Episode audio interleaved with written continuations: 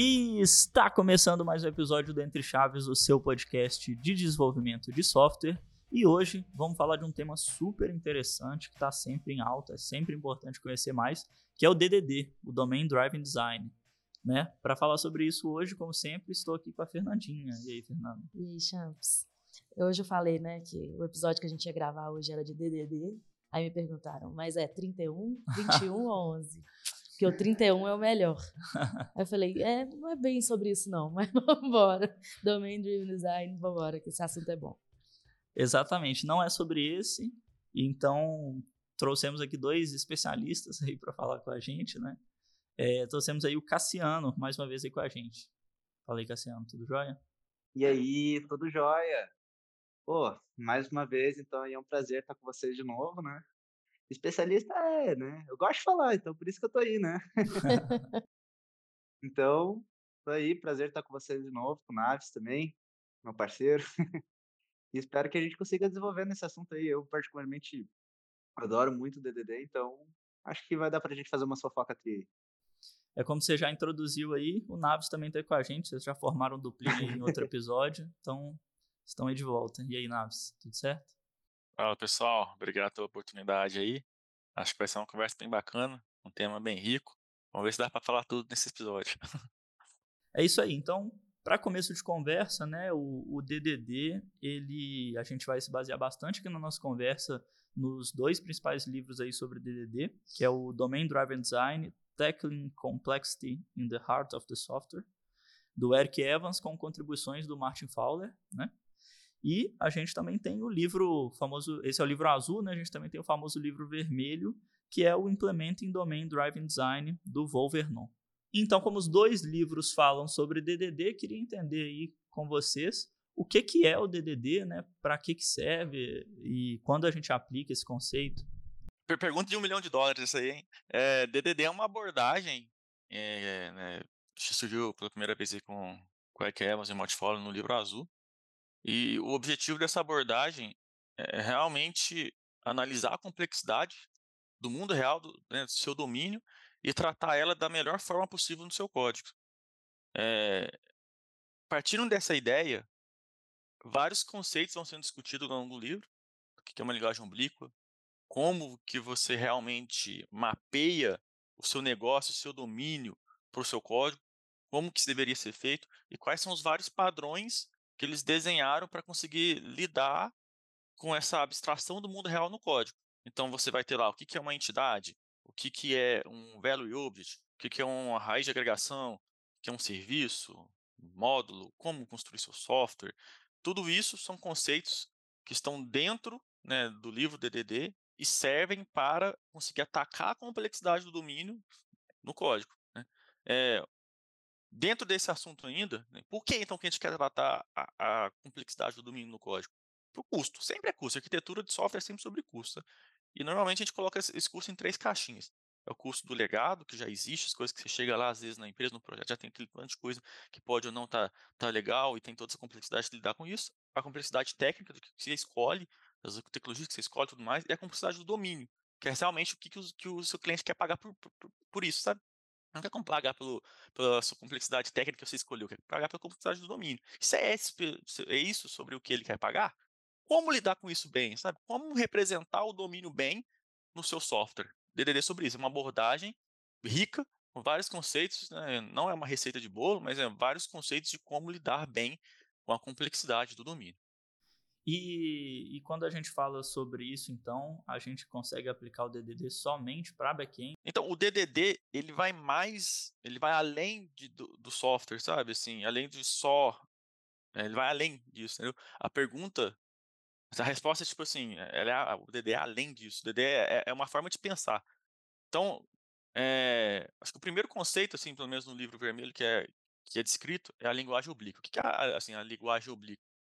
É, é como se fosse uma linguagem, um idioma desenvolvido e, e, partilhado pelos devs e especialistas de domínio, vamos dizer assim, né? Que é a pessoa que tá, que, que é o core daquele subcontexto, vamos dizer assim, sabe? Então, repara que isso já está além de back-end e front-end, sabe? É meio que já, assim, é o idioma de conversa entre um time técnico e um time de negócio.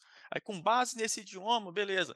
É, já que a gente já sabe que a mobilidade é oblíqua, só existe um idioma, só existe dentro do, de uma empresa, Claro que não, né? Cada, cada departamento, às vezes, vai ter uma linguagem diferente. Um exemplo muito simples aí, por exemplo, um hospital. Né? Eu acho que o Cassiano já até trabalhou no coisa de, de, alguma coisa relacionada à saúde, né? Então, se eu falar besteira aqui, você me corrige. Imagina se você tem um hospital lá. Aí você tem a pessoa humana, né? A pessoa humana que tá lá, vai lá no hospital. Aí ele vai ser internado, tá lá na área de interno. Então ele é um, é um interno, né? Ele é um paciente. E para a área financeira ele é o quê? Ele é um cliente. Será que eles vão tratar as duas pessoas da mesma forma, o cliente e o paciente? Todo paciente é um cliente, será? Porque tem paciente, às vezes, pelo menos no Brasil, que é tratar quem, quem é o cliente de fato é o governo brasileiro que passa a verba. Então todo paciente é um cliente. Como é que a gente faz esse mapeamento? Então já repara que já vai ter dois idiomas diferentes, porque tem duas pessoas lá se, se lidando com forma diferente. Provavelmente vai ter dois bounded contexts, que são é um novo conceito que já começa a emergir nesse mundo de DDD. Ah, já vai lá. O que, que é um bounded context, né? É, é, é um limite, né? Assim, dentro do qual existe esse modelo de domínio. É, essa, tem que ter uma linguagem única lá dentro. Não pode ter mais, por exemplo, ah, a pessoa tem dois significados. Isso, tá, significa também que tratando duas áreas, dois objetivos diferentes. Né? Isso já tem cara de ser contextos diferentes. Então tem que ter um significado coeso e único, sabe? Essa linguagem oblíqua tem que refletir o domínio com exatidão. É, essa é a ideia de balde de contas. Muita gente acaba mapeando o balde de contas para um departamento, uma área da empresa, sabe? Não necessariamente, mas. Separar em pastinha. Separar em pastinha. Mas então a dor, né? Tô entendendo que a dor realmente que o DDD ele vem resolver é de diminuir a distância entre é, o, que, o que o negócio fala e o que a galera técnica fala. Né? É mais ou menos é. isso? É para diminuir essa distância, Sabe? todo mundo falar a mesma coisa e assim ser fácil talvez, né? Ou mais intuitivo para o desenvolvedor entender ou, ou é, enfim, programar tecnicamente as coisas do negócio. É mais ou menos isso? É, eu gosto de pensar assim. Uma, a, a melhor frase que descreve para mim o Domain Driven Design é a frase que está na capa do livro azul, que é atacar a complexidade no coração do software. Né? Quando a gente fala de Driven Design, uh, até respondendo também, argumentando ali sobre a questão sobre ah, é front-end ou front-end. Cara, é o coração do software. É até uma das coisas assim que eu vejo que me chama muita atenção até hoje, porque esse, essa primeira vez que foi introduzido para nós o DDD, que foi em 2002, no lançamento do Livro Azul, a gente já tem aí 21 anos né, de conhecimento já sobre DDD. E muitas vezes, quando a gente vai entrar num software, o que, que o DDD ele prega para a gente assim? Eu não quero saber, por exemplo, ah, eu vou fazer um software. Eu não quero saber se eu vou colocar ele na Azure, na AWS, se eu vou usar SQL, Mongo. Isso são complexidades técnicas. Quando a gente está falando de Domain Driven Design, levantar um software com Domain Driven Design, a gente quer saber primeiro quais são as complexidades técnicas. Ou seja, o que, que eu quero saber? Então, que nem o Naves falou ali, eu quero saber quais quais vão ser minha linguagem ubíqua, né? Que a linguagem ubíqua, ela basicamente é o carro-chefe hoje do DDD. É, o, é a sementinha que tu planta no software, né? Tu vai criando os mapas e aí tu vai identificando os contextos e tal. Então, onde é que fica o DDD? O DDD ele está basicamente no coração do software. Se o coração do software ele é tratado hoje, por exemplo, no back-end, então provavelmente o forte do BDD vai estar tá lá, do DDD vai estar tá lá, né? Discorrendo um pouco mais sobre o assunto, né, continuando na mesma linha do Cassiano, diria que que essa frase na capa do livro azul realmente representa bem o intuito do DDD. A linguagem oblíqua é um conceito forte, fortíssimo dentro do DDD, mas o interesse do DDD é o domínio, é a regra de negócio, é a complexidade, sabe? Se, por exemplo, se você não tem um domínio complexo, se você, sei lá, você tem um CRUD, uma telinha para ler dados e só mostrar dado para, sei lá, uma área de atendimento ao cliente, só vai só quer ler dado, só quer ler dado e, e responder rápido, sabe? Não tem domínio, às vezes, assim, é uma coisa muito simples, sabe? Não tem, não tem nenhum comando de ação forte, às vezes não precisa de DDD. Porque, então, a linguagem oblíqua é uma das ferramentas, talvez a mais forte, para conseguir lidar com a complexidade do domínio, que é de fato o que o DDD quer, lidar com a complexidade do domínio. Como lidar com a complexidade do domínio? Eu acho que todo mundo que já tem alguns anos de carreira já chegou, pelo menos, dar de cara com algum software complexo, muito grande, que, que, que não ficou legal, que ficou muito complexo de mexer, ficou difícil de mexer. Aí você pensa, assim, será que o DD foi, foi bem aplicado ali? É muito improvável, sabe? Porque esse exatamente é o cliente do DDD, o que, que ele queria tratar e para quem ele foi desenvolvido, sabe? Para esse tipo de, de domínio complexo, um sistema grande, que é aquele tipo de sistema que realmente resolve essas coisas na vida real, né? É, tá próximo disso o, né, o, o DDD, o que, que ele quer tratar. O Eric Evans, ele fala uma frase muito bacana né, no livro azul, que é a seguinte: quando a gente faz um, um, o normal de um desenvolvimento de um software, não é só o Eric Evans que fala isso, né? Tem outros autores, mas no livro tem também essa, essa citação, é que o normal é a gente ter uma linha de desenvolvimento que não seja linear, né? Por exemplo, normalmente a gente começa o software, o desenvolvimento dele é muito rápido, né? Um so, falando um software de grande porte, né? Um exemplo, ah, o Naves falou lá, eu tenho uma tela aqui, eu não preciso me preocupar então com com, a, com evoluir essa arquitetura, né? Esse software. Mas agora vamos pensar que eu estou criando um projeto, né? Ele tem lá mais de cinco telas. E o comum é a gente começar codando ali no início ligeiraço, né? E só que a complexidade ela vai aumentando. Por quê? Por causa que todo software tem a complexidade. Aliás, se o cliente nos pagasse para criar só cadastro, ele usava Excel, né? Então, e ainda assim ali às vezes tem que colocar complexidade, né? Mas então, conforme essa complexidade ela vai adicionando, mais demorado vai ficando de tu desenvolver teu software. Por quê? Por causa que daqui a pouco vai chegar o tempo que, ah, tenho que adicionar uma feature e essa feature vai, vai mexer em algo do, do legado do sistema aqui. Então eu tenho que cuidar para não quebrar o meu sistema. Eu tenho que olhar para aquilo lá eu tenho que conseguir entender. E aí, muitas vezes, o cara vai ter que setar uma propriedade lá e o cara pensa, pô, mas será que se eu setar essa propriedade aqui, eu não tinha que setar alguma outra junto? Tipo, ah, eu fleguei alguma coisa como true, será que não tinha vir uma data aqui, alguma coisa? Né? Então, o DDD, ele vem, ele tem essa ideia de inverter essa linha, porque quando a gente usa o DDD, né, a gente começa a fazer o software estar tá em harmonia, né? Agora viajando bem nas ideias assim, mas digamos assim, a gente vai demorar mais no início e é por isso que tem que ter essa decisão de usar o DDD, porque o início ele vai ser mais mais lento, né? Só que em compensação, ele, o bom DDD ele vai se comprometer em pelo menos a ser sempre um desenvolvimento linear. Então, o desenvolvimento ele nunca mais ele não ele não pode ficar abaixo do esperado por causa da complexidade. Causa que se tu não atacou a complexidade certa, então tu não fez o DDD certo, tu não atacou a complexidade, né? E é isso que os livros eles trazem pra gente, né? Técnicas de como como transformar, porque isso também é uma frase muito idealista, né? Se a gente for ver muitos softwares hoje, é difícil de encontrar essa realidade né, em muitos projetos.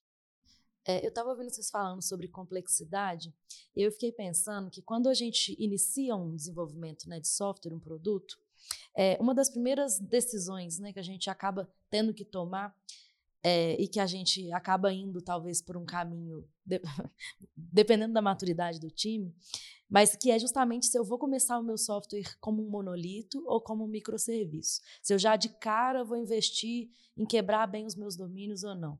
E essa é uma decisão super difícil, na minha opinião, justamente porque no início você não tem tanto conhecimento do, da, dos limites de cada domínio e de como eles interagem entre si.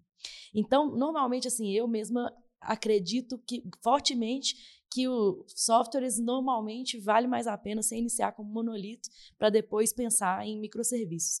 E aí eu queria perguntar para vocês justamente assim, é o quanto microserviços, DDD, monolito estão relacionados. Se isso que eu estou falando faz sentido ou não. Eu tenho uma resposta que talvez vá combar bem bacana com isso. Hoje, talvez o Naves vá concordar comigo, a Bíblia do microserviços é o livro Building Microservices, né, do Sam Newman. E o primeiro capítulo dele adivinha sobre o que, que é? DDD. Né? Ou seja, é só o principal assunto do microserviço é domain driven design. Inclusive, eu quero separar os meus microserviços, beleza, eu vou olhar para os meus bounded contexts, né? Então, ele é um bom, ele está fortemente ligado, assim, né?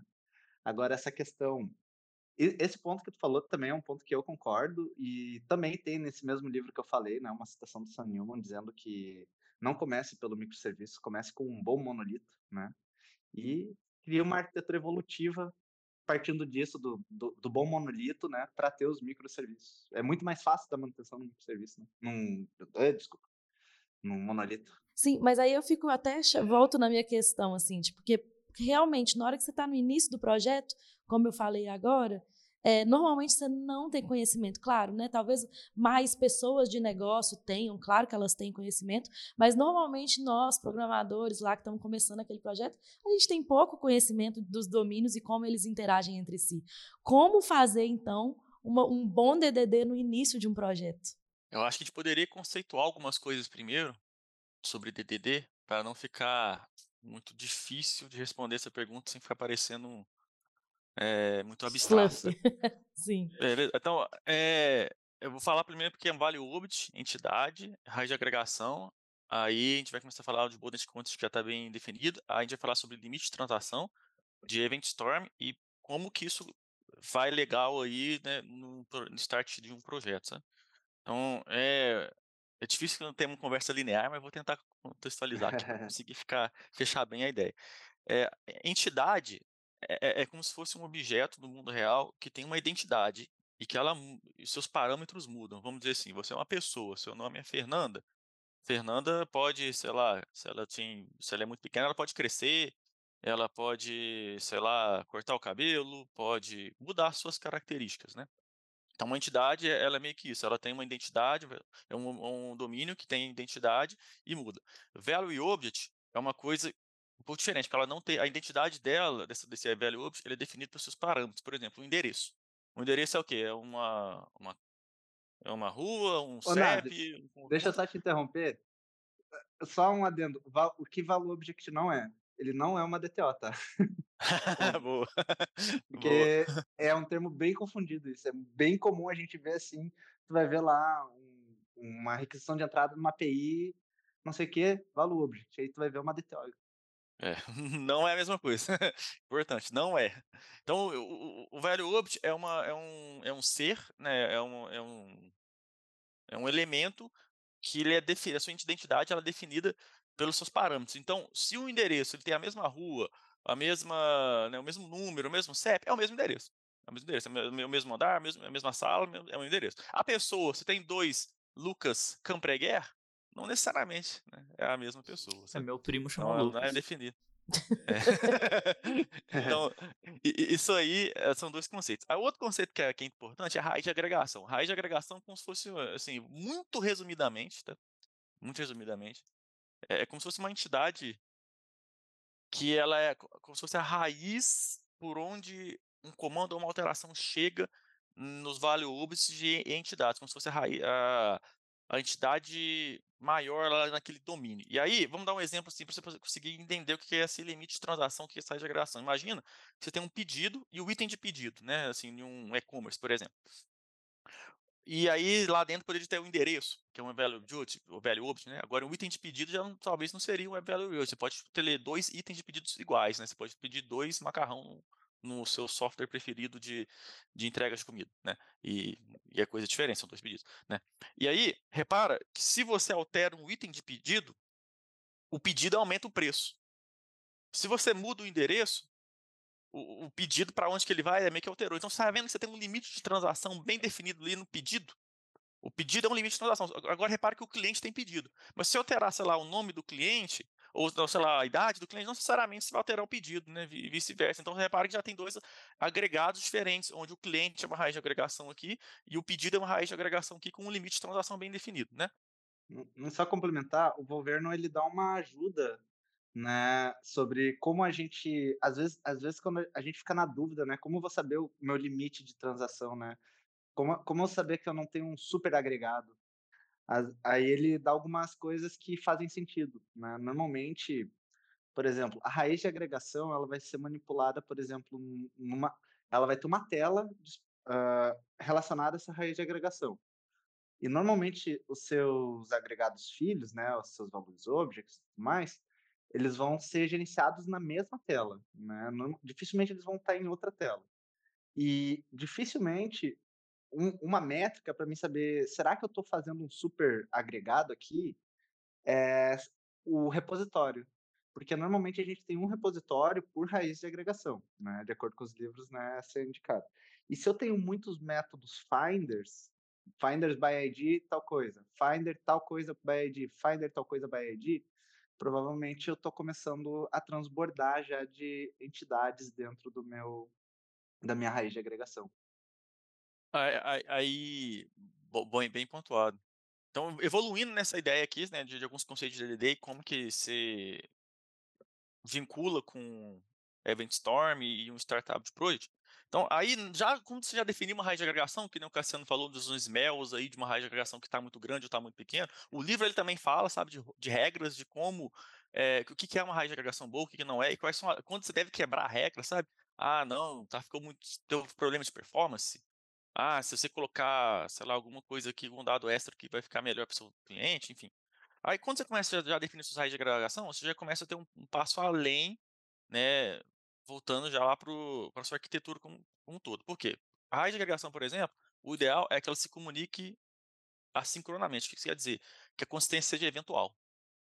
Sabe? Então, é, então, por quê? Porque o limite de transação é da raiz de agregação. O limite da, da, da, da transação não é entre raiz de agregação. Então, o cliente e o pedido eles não vão ser alterados numa mesma transação. Por quê?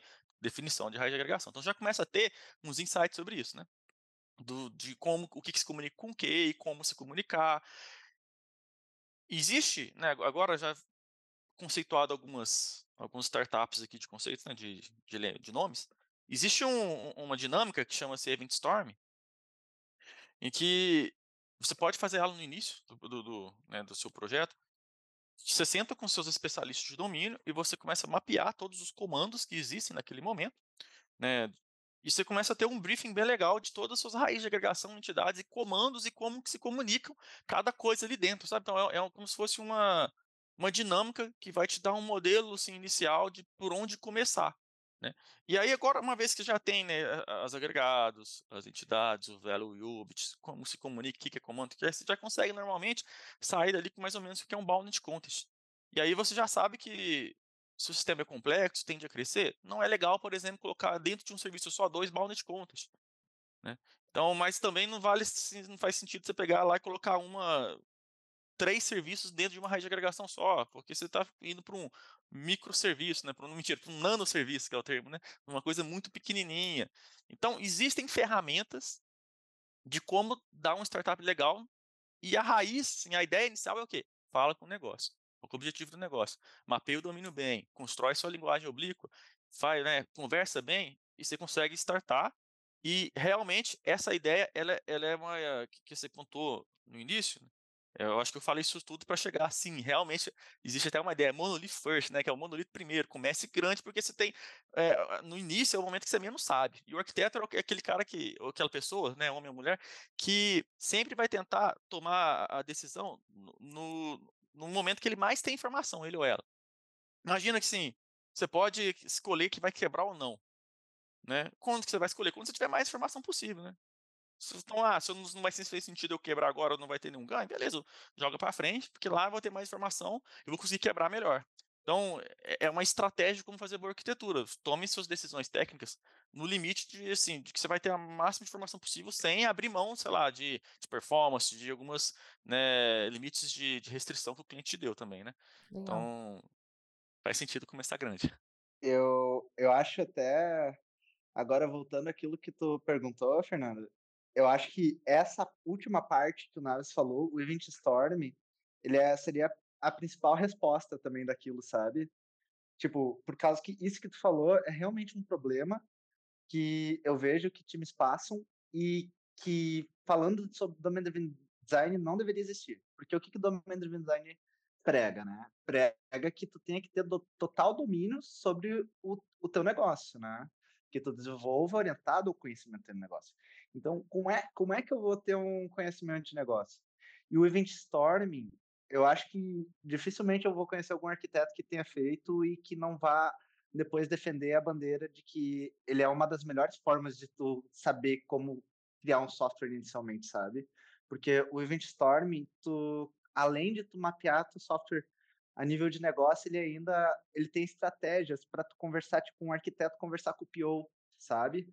E aí tu consegue extrair e separar em contextos. Então o Event Story ele é muito legal. Também, né? Exatamente. E, e aí com isso tu consegue passar para a equipe, né? E uma das estratégias que eu vejo que é muito legal é que a partir do momento que tu tem o Event Storm, o Event Storm ele pode ter, digamos assim, uma big picture, né? Tipo, que nem a gente faz lá, às vezes a gente quer criar a arquitetura de um projeto, aí a gente diz aqui, ah, então vou colocar aqui o Kubernetes com 300 microserviços, comunicando com o RabbitMQ e não sei o que, sabe? E, e não tem esse do Event Storm. Só que agora, a partir do momento que a gente tem primeiro o Event Storm, a gente toma qualquer decisão filtrando pelo, pelo Event Storm, como o Event Storm fosse o gateway entre, entre a documentação do teu projeto e o projeto. Por exemplo, eu quero colocar uma tela, beleza, vamos olhar para o Event Storm e vamos ver como é que ele vai se encaixar com o nosso contexto. E agora a gente vai poder desenvolver. Né? Por, causa, por quê? Por causa que aí tu tem o conhecimento de negócio, além de ter uma documentação oficial e atualizada do teu projeto, sabe? Uhum. E que vai refletir essa de negócio. E acrescentando, uma vez que você já fez o Event Storm, já tem sua regeneração, às vezes já tem os bound constants, já tá, sabe mais ou menos se um sistema não deveria ter mais de um bound constants, porque o bound constants normalmente ele tem, ele é voltado ou para um departamento ou para um contexto delimitado, onde você tem uma linguagem né, que é diferente né, para cada um. Se você põe um time tra tratando com duas linguagens, dois objetivos distintos, é, a chance de dar problema é grande, porque assim, é como se fosse um, aquela coisa de cachorro de dois donos, né? Ah, né, então o que é o cliente? O cliente é o paciente ou o cliente é quem paga a conta? Então você começa a ter algumas alguns conceitos com mais de um significado que começa a trazer problemas. Sabe? Você vai ter você começa a criar problemas com isso. Então, existe uma forma assim de você iniciar, mas não existe regra de prata, sabe? É, bala de prata, né? É mais começar grande, tentar fazer um, uma, uma conversa bem forte e madura com o produto, para conseguir extrair dos especialistas de domínio toda a regra e toda, toda a forma de comunicação aí entre os vários elementos que existem né, nesse domínio, né, nesse, nesse contexto. Esse ponto da bala de prata é, é muito bom, porque, na verdade, ultimamente eu vejo assim, muita gente, digamos que intimidada pelo DDD. Tipo, ah, eu quero, eu quero colocar DDD, mas eu não sei, o DDD parece muito difícil, né? Parece ser muita coisa. E, e se a gente for falar a, na prática, a gente tem mil. Nós estamos falando hoje de mil páginas de dois livros, né? Cada um com 500 páginas, 600 páginas ali. Então, é comum a pessoa pensar, cara, eu até gostaria de usar o DDD, só que é muito conhecimento que eu não tenho, sabe? E a galera acaba abordando ele daí, né? Então, eu, eu gosto de pensar em macetes que introduzem a pessoa a um primeiro contato com o DDD, sabe? Que eu acho que é bem válido. E a primeira é tipo, como eu falei, o Event Storming, sabe? Para a pessoa ter um conhecimento da regra de negócio, poder mapear os contextos em linguagem ubíqua, né? Uh, e o segundo é começar privando privando as propriedades dentro do software, sabe? Tipo, eu vou criar uma entidade, em vez de deixar tudo público, a moda louca, assim, começa deixando set privado, sabe? Cria um construtor para tua entidade, sabe? Modifica ela através de operadores lógicos. Eu acho que esses são pouquinhas coisinhas que, por mais que não reflitam tudo que o DDD traz, já são bons primeiros passos, sabe? Já, já fazem diferença, pelo menos naquele momento que o cara tem que pensar assim: eu tenho que mudar aqui o valor de uma propriedade. Será que eu não vou quebrar em outro lugar? Sabe? E isso aí é até um anti-pattern conhecido, né? O, é o Anemic Domain Model, né? Tem um artigo é. do, do Martin Fowler que fala sobre isso, que, que é uma ferramenta muito forte, isso aí dá comportamento de fato para suas entidades, né? Realmente fazer uma orientação de objeto bem definida. Porque uma, a gente, muita gente acha que assim, ah, vou fazer uma, um DTO e chamar de entidade, vou colocar todos os campos, aí todos os campos têm get set, né? Eu acho que tem em algumas linguagens, tem até alguns arroba alguma coisa que já gera todos os get sets automaticamente, né? É, ou então no C Sharp você só põe lá get set, né? Já, já gera, né? E não tem um comportamento, sabe? Aí, você, evidentemente, no, no, no, dia 1 um que você conversou com o seu negócio, você falou dos comportamentos, dos motivos de fato que fazem sua entidade alterada, né? tem uns motivos, sabe? Eu vou dar um aumento de salário, existe aumento de salário? Não, o que, que existe? Ah, existe dissídio, existe promoção, então não faz sentido você dar tipo um certo salário, faz sentido você aplicar dissídio né? Uhum. Promover né, o funcionário. Esse tipo de coisa é, é o que deveria se, se ver numa é pensar entidade. mais no, no, no, negócio, né, no comportamento na hora de escrever e não só no, no sistema, caso, né? Nos casos de uso mesmo, é, né? nos casos de é, uso. O Valverno, o Valverno, ele descreve essa parte, inclusive, de uma forma que é um dos pontos mais fortes do livro que eu lembro, que eu acho que eu nunca vou esquecer, porque ele foi bem crítico a isso, sabe? Tipo, ele diz, dê preferências a domínios ricos, do que a domínios anêmicos, né? Domínios ricos é o que a gente está comentando agora, né? Mais comportamentos e entidade. Por quê? porque domínios anêmicos, eles realmente causam amnésia, né? Por quê? Por que amnésia? Por causa que o cara que está criando aquele domínio anêmico, na hora de dar manutenção, ele vai esquecer daquilo que ele está fazendo. Sabe? Ele vai esquecer daquela lógica lá. Ou seja, domínios anêmicos levam à amnésia, sabe? Eu, essa frase foi uma das que mais pegou, assim, sabe? É, é, quando você faz o domínio anêmico, eu acho que a, a, coisa mais comum de ver é, por exemplo, você tem lá o, a entidade, lá o, o serviço para cliente, chama assim, cliente API. Aí dentro do cliente API você vai ter um projeto chamado service, ou use cases, ou sei lá, qualquer coisa, né? E vai, que vai ter todas as regras de negócio, e lá dentro vai ter o quê? Cliente service, em PL, cliente service, implementação, algo assim. E, e aí dentro vai ter tipo 10 mil linhas, tudo que tá no sistema tá ali dentro. A entidade cliente é um DTO, e aí você vai ter duplicação de código, você vai tentar achar alguma coisa que você não acha. É, os, às vezes essa sua ferramenta de análise estático de código não consegue rodar nesse, nessa classe tão grande. Enfim, é, tudo isso pela falta de, né, de, um domínio um pouco mais rico. Né? Aproveitando que a gente estava falando aí sobre essa questão do, dos casos de uso né, e, e de implementar isso, eu estava pensando como que isso conversa com a nossa arquitetura do nosso sistema. Né? A gente fez um outro episódio aqui falando sobre Onion, sobre arquitetura hexagonal, e eu estava pensando justamente isso. Né? É claro, vocês falaram que dá para aplicar os conceitos de DDD ali às vezes não no, no, seu primor assim, mas um pouco ali no, no sistema.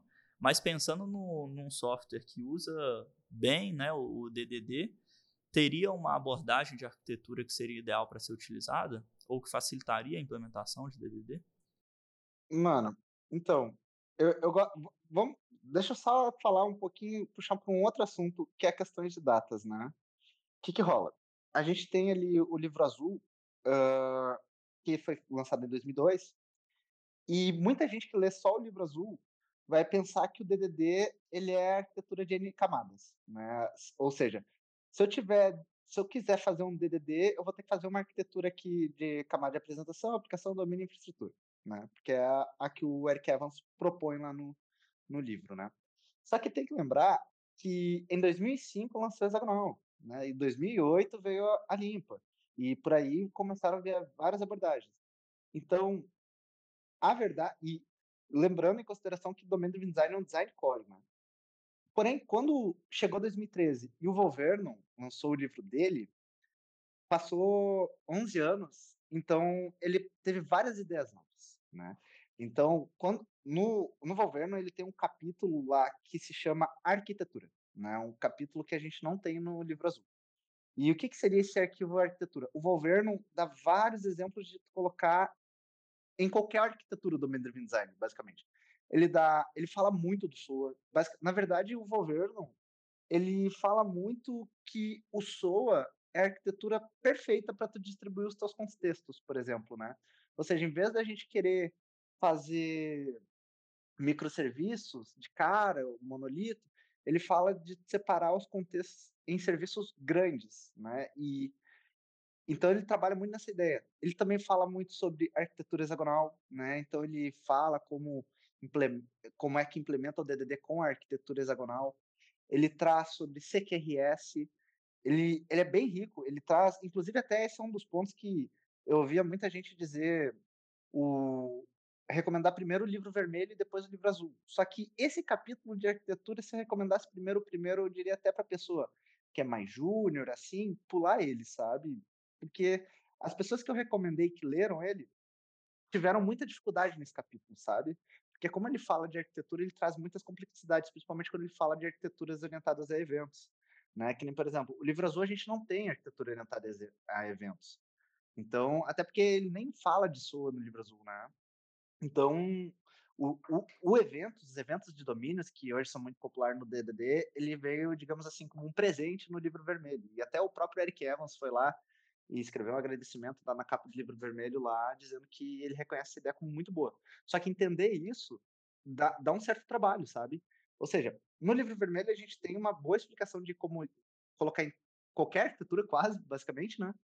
Só que de, o leitor desse livro, nesse capítulo, tem que ter uma certa senioridade ali, sabe? Ou pelo menos estar tá disposto a reler aquele capítulo, na minha visão, assim, sabe? É, mas então, assim, é, pensando em arquitetura melhor ou pior, não teria. Teria como você aplicar. A, a, aliás, né, a decisão da escolha da arquitetura seria baseada em outros critérios. né? E, e aí você poderia aplicar os conceitos de DDD em qualquer uma delas, seria isso. É, existe alguns conceitos, né, que lá dentro do livro DDD que te ajudam também a, a criar uma arquitetura legal, mas de fato é, é melhor ser focado nos aprendizados, sabe? Os conceitos, você pega o cliente arquiteto e vê os conceitos lá, ah, o que, que fica legal, o que, que um projeto deve ser, como é que deve ser as relações entre os pacotes, né, para você conseguir desenhar sua arquitetura do que fazer uma coisa by the book. Mas tem, tem, tem alguma, alguma, algumas dicas, né? Por exemplo, assim, o repositório sendo um para um para raiz de agregação, que nem o Cassiano falou. E aí é, é comum o seu, o seu business ele está mais voltado para o comando do que para a query, quando a gente fala de CQRS, sabe? Que onde que o comando é uma coisa que starta e a query é uma coisa que busca. Então, você faz o repositório, você faz aqui no repositório, você faz os comandos e as queries, você vai no data access object, porque senão você vai lá e, e, tem uma, uma rota de buscar qualquer coisa e você queria, na verdade, ter três, quatro informações, o negócio vai lá demora um, dois minutos para um get por ID, né? casos reais que a gente vê aí na indústria. Né? Então, é, no livro também fala sobre domain services, fala sobre application services, né, que às vezes pode parecer um pouco com com aquela interpretação errônea do que a galera fala sobre da Onion, né? Cara, é... isso eu vejo muita coisa a galera se perder aí. É, é, mas assim, foca nos conceitos, sabe? Que o Domain Driven Design é uma abordagem de como resolver complexidade do domínio, sabe? É, ele não necessariamente vai falar para você assim, pô, por mais que tenha um capítulo sobre módulos, tá? tem um capítulo lá sobre módulos, mas ele não vai falar sobre, sei lá, simetria, que nem o hexagonal fala, ou todos aqueles capítulos sobre boas práticas de pacote e de classe, como escrever uma classe bem do, né, do Clean Architecture, não vai, não vai chegar nesse nível. O objetivo dele é outro, o objetivo dele é, é resolver a complexidade de domínio, de domínio, sabe? sobre isso.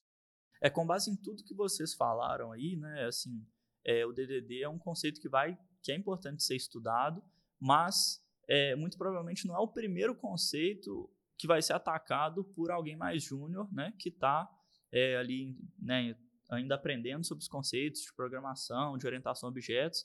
Então ele exige ali uma maturidade, uma certa maturidade para a pessoa começar a lidar com esses conceitos, né, de, de DDD. E aí o que eu fiquei na dúvida seria o seguinte, né? É, como é que a gente pensaria na aplicação disso, né? Falando de, de colocar isso na prática nos nossos times de desenvolvimento, né? Como é que a gente pensaria em aplicar isso em um time que é mais júnior? Né? Por exemplo, será que vale a pena a gente implementar o DDD, é, sendo que a gente tem um time mais júnior? O time vai conseguir lidar bem com isso? Ou a gente vai acabar gerando mais complexidade para que essas pessoas é, tenham mais dificuldade de dar manutenção no sistema, entendeu? Será que é, pode, o, o resultado pode, sem querer, acabar indo pelo caminho contrário? Cara, eu amei essa pergunta. Nossa, eu amei. essa pergunta. Cara, eu acho que esse é um ponto muito forte, tá? Porque vamos pensar o seguinte: normalmente, né, as pessoas mais baratas de colocar no projeto são os júniors, né? E então, provavelmente a gente vai ter mais júniors, inclusive, do que sênior. Eu mesmo já passei por situação que eu era o único sênior, né? E o resto não era nem júnior, era estagiário, tá ligado? Então, e aí, e aí pensa o seguinte, tá, beleza, eu tenho uma equipe com uma maturidade técnica baixa e eu tenho um software grande para fazer. Então, o que, que, eu vou fazer? Eu vou sacrificar esse software? Tipo, vou esquecer todas as boas práticas porque a galera não sabe codar? Pô, quem vai pagar caro por isso é o cliente, né? Lógico, ele já está pagando um preço reduzido, mas eu acho que a visão tem que ser outra, sabe? Porque eu acho que o júnior, dentro de um projeto, ele tem que ser conduzido, né? Agora, sendo meio filosófico assim, mas eu acho que uma boa arquitetura, ela tem que induzir o júnior a fazer a coisa certa, porque normalmente, imagina que tu te perdeu no trânsito, né? Tu não sabe para onde é que tu vai dirigir, o que que tu vai usar? Tu vai usar as placas, né? Tu vai olhar a placa e vai tentar ganhar alguma direção. Então, a mesma coisa se reflete para software.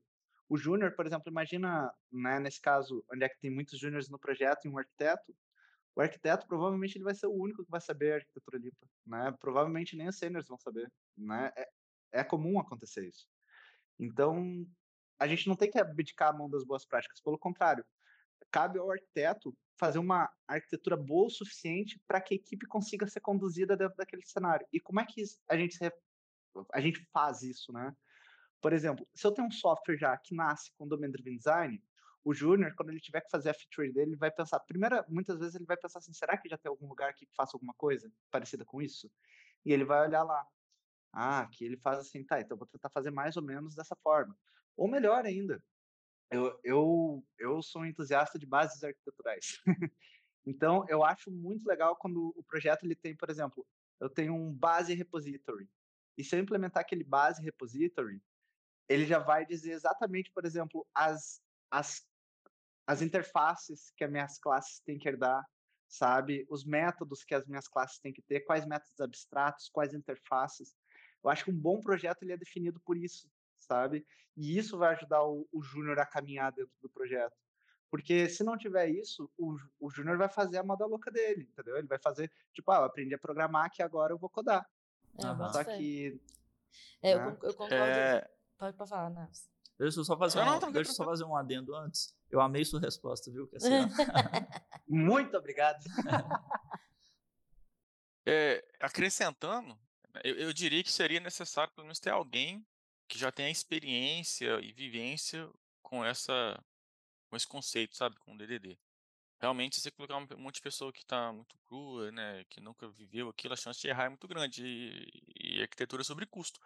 Se tiver que refazer as coisas, você faz uma coisa meio mal aplicada, você aumenta o seu custo, né? Você, você pôs uma abordagem lá que é para resolver complexidade, às vezes você nem precisava daquilo, eu sou software simples, então você introduziu um monte de complexidade técnica, e repara que o cliente quer, quer pagar essa complexidade de domínio, não pela técnica. Você, introduziu um monte de complexidade técnica lá sem resolver problema e etc. E olha o tanto de conceito que a gente falou aqui nessas meia hora, 40 minutos de conversa, né? De raiz de agregação, event storm, event sources, é, arquitetura limpa, é, hexagonal, o que é uma raiz de agregação com domínio, value object, um monte de coisas, eventos de domínio, é, domain service, application service, qual é a diferença entre os dois, o que é um repositório, o que é um data access object, o que é um CQRS, por que, que o domínio fica no comando e não fica na query, olha o tanto de complexidade, como é que você vai fazer dar isso para um time que nunca viveu isso, não sabe o que é isso? Então você só está aumentando o custo de complexidade técnica, sendo que o cliente só quer pagar pela complexidade de negócio, e você não está resolvendo, às vezes, problema nenhum, está criando problema. Então eu, eu diria que, que tem que ser uma coisa com cuidado, tem que ter alguém lá que sabe o que está fazendo. Toda decisão que a gente toma é uma decisão voltada para custo, sabe? A gente quer sempre minimizar o custo. Tem uma solução muito fácil também, é só o cliente pagar pelo time de arquiteto. Tipo, em vez de contratar júnior e pleno, só coloca arquiteto no time também. é fácil para é, quem? Assim, mas eu, eu adoro, Naves, quando você fala, né, essa que a arquitetura é sobre custo e é sobre otimização de custo, né? Eu acho isso sensacional para mim. A gente devia, sei lá, pintar isso aqui, ó, escrever em algum lugar, porque eu acho que faz muito sentido isso que você fala.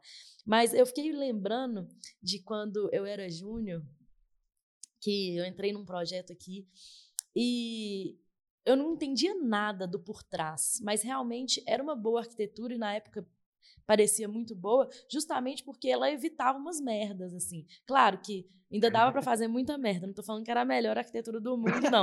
Dava para fazer muita merda ainda, mas tinha tanta coisa que era abstraída que assim, eu fui entender o por trás mesmo muito tempo depois. E eu acho, eu concordo com o Cassiano quando ele fala isso, de que, poxa, boas arquiteturas talvez elas tenham que ser meio abstraídas mesmo para algumas, para quando você tem uma, um nível de maturidade muito baixo, você não precisar entender de certas coisas e você ainda assim conseguir endereçar problemas, sabe? E assim, só que ao mesmo tempo eu também concordo com você, Naves, de que pô, a gente também não dá para colocar só júnior num time. Mas, ao mesmo tempo, também, em um momento de eficiência digital e de produtividade, a gente também tem que é, extrair o máximo de produtividade de júniores também, entendeu? Então, assim, é, eu, eu acho que é um balanço aí que a gente precisa ter sempre de claro, né? Eu não posso eu não, não acredito também em times só de sêniores, que eu acho que isso é meio inviável, mas ao mesmo tempo também não dá para ter um time só de júnior, né?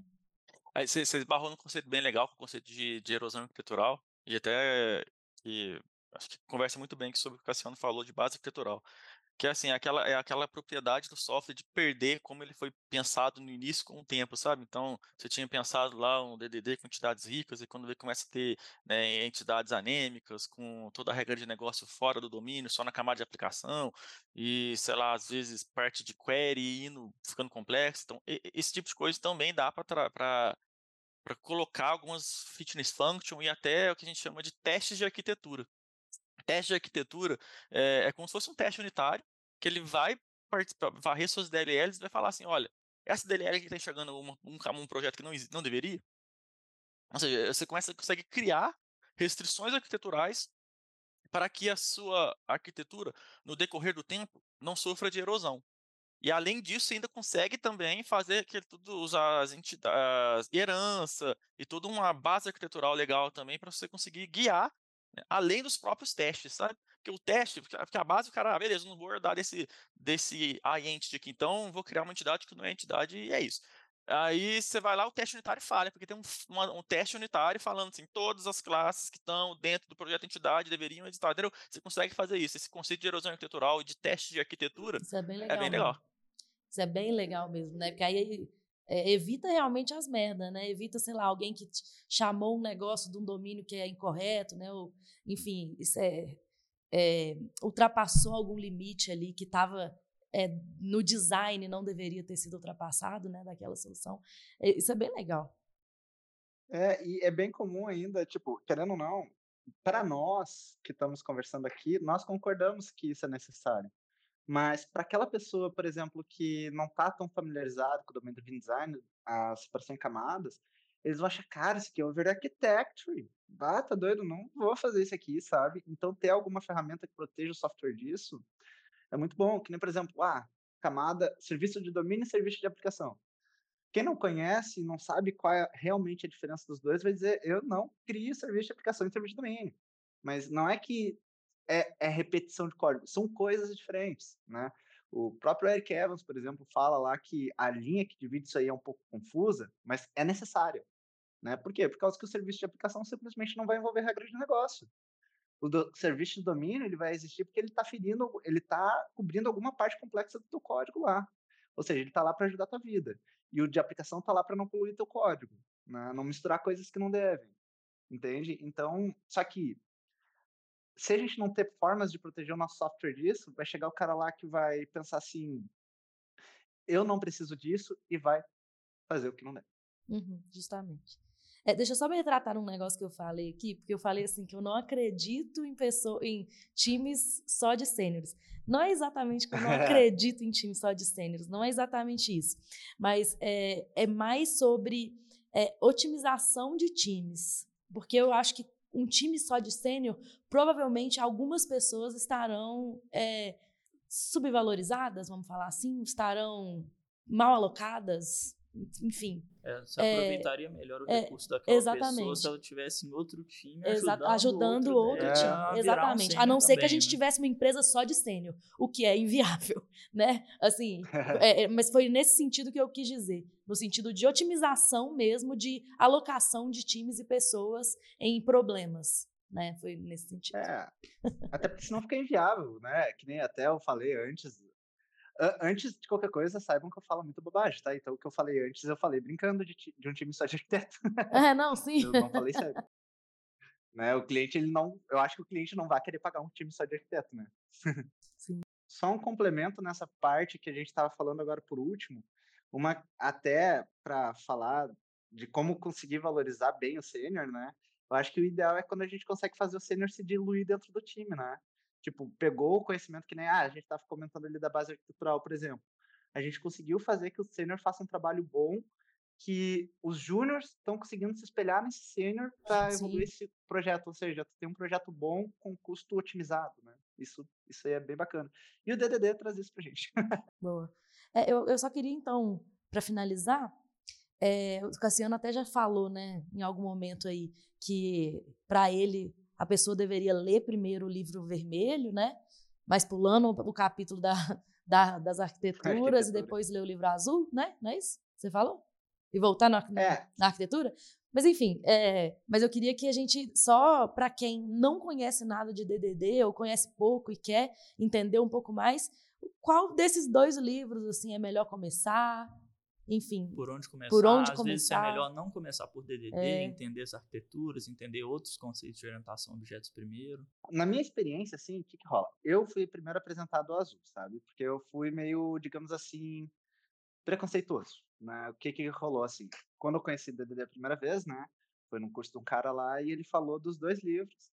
E aí ele falou, ó, oh, o DDD nasceu aqui e eu pensei assim, então eu vou ler esse aqui. Só que todo mundo já dizia que esse livro era difícil. E realmente é uma, nesse aspecto ele é um, ele é um livro ele, ele, tem que refletir o nome dele, sabe? Tipo, o DDD, a capa do livro lá tá dita assim, atacando a complexidade no coração do software. Então, o Eric Evans ele nos traz bons exemplos de como fazer isso, sabe? Então, eu tive, eu tive que ler esse livro mais de uma vez, eu tive que ler ele pelo menos duas, né? Eu, na verdade, digamos assim, eu li duas que eu parei assim, agora eu vou entender essa porcaria aqui. Mas teve outros momentos ainda que eu peguei aquele livro de novo, inclusive ele fica aqui na minha estante, direto eu tô folhando ele, por causa que às vezes tem conceitos que eu tenho que reler nele, uhum. sabe? Mas o que eu gosto nesse livro azul é o seguinte, ele fala muito sobre design de código, sabe? Ele fala muito mesmo, sabe? E tem termos dele que, que eu senti falta no vermelho, né? Que nem, por exemplo, no vermelho, ele não fala sobre políticas, né? Que nem o que, que seria exatamente uma política, assim, falando do design, seria, ele dá um exemplo lá de um, de um sistema de navio, né? De transporte de cargas em navio. E ele dá um exemplo lá de como é que ele fazia o cálculo de para saber se aquele barco podia transportar o tanto de carga que tinha nele.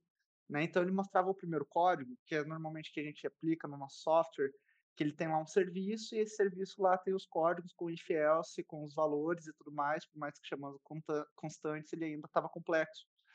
E aí ele dá a ideia, por exemplo, de tu colocar lá numa política, e em vez de colocar toda aquela complexidade, tu só diz assim, uh, the policy over uh, the policy carga está acima do limite, sabe?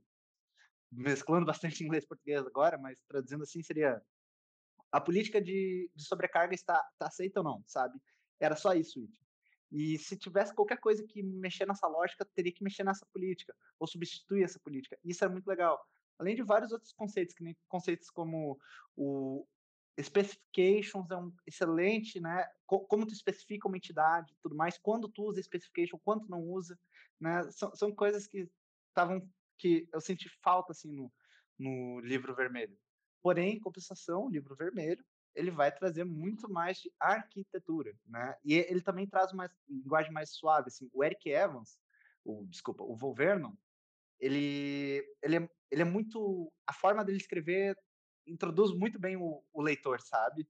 Porque tu vai conversar e tem momentos assim, eu pelo menos tinha que parecia que ele estava conversando comigo, assim, sabe? Eu estava lendo isso aqui, eu dava risada, assim, sabe, pensando nisso. Era, era muito legal.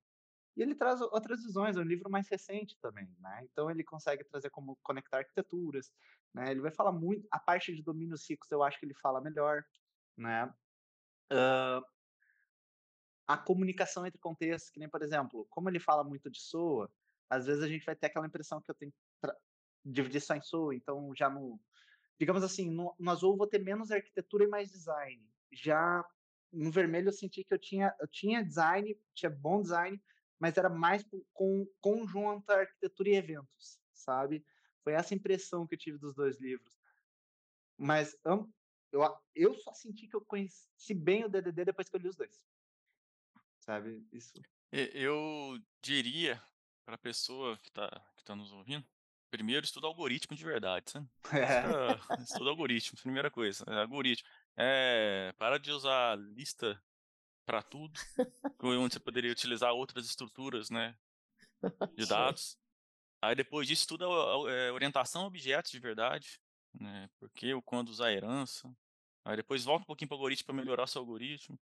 Aí depois você começa em design patterns, em um pouquinho de design de arquitetura, estuda um pouco de clean architecture, um pouco de hexagonal, e aí de, depois vai para o DDD, porque o próprio livro faz referência a um desses conceitos, que você pode ser que você vai ler e você não vai conseguir entender. E até para você dar um, um passo de cada vez, né?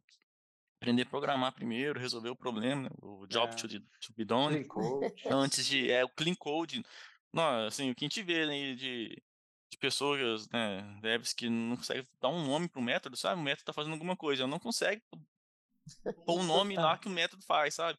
Não consegue, assim, não sabe programar mesmo, assim, em termos de, não sabe clean code, não sabe, não consegue dar uma expressividade pro código, sabe? É, ah, eu tô ali o código, sei que está sendo dito no código, não precisa entrar no método, assim, já entendi ali, entendeu? Não, não consegue fazer isso com o código. Então acho que vai descer primeiro, depois vai pro DDD. Então é isso, pessoal. Eu acho que assim, a conversa sobre DDD foi muito produtiva, ainda mais porque assim, eu vejo particularmente uma tendência da gente ter que lidar com, com mais legados, com mais é, códigos, ou a gente está construindo códigos que talvez tenham que ser é, mantidos por mais tempo. Assim, então é importante demais a gente se preocupar né, em construir códigos com melhor custo de manutenção. Né? Então acho que o DDD nos ajuda muito em relação a isso tudo. É, e a conversa acho que foi muito produtiva, ela extrapolou só os conceitos de DDD, né? Foi muito legal. Então agradecer a Fernandinha, agradecer nossos convidados que estiveram aqui com a gente e até a próxima. Até mais, gente. Valeu.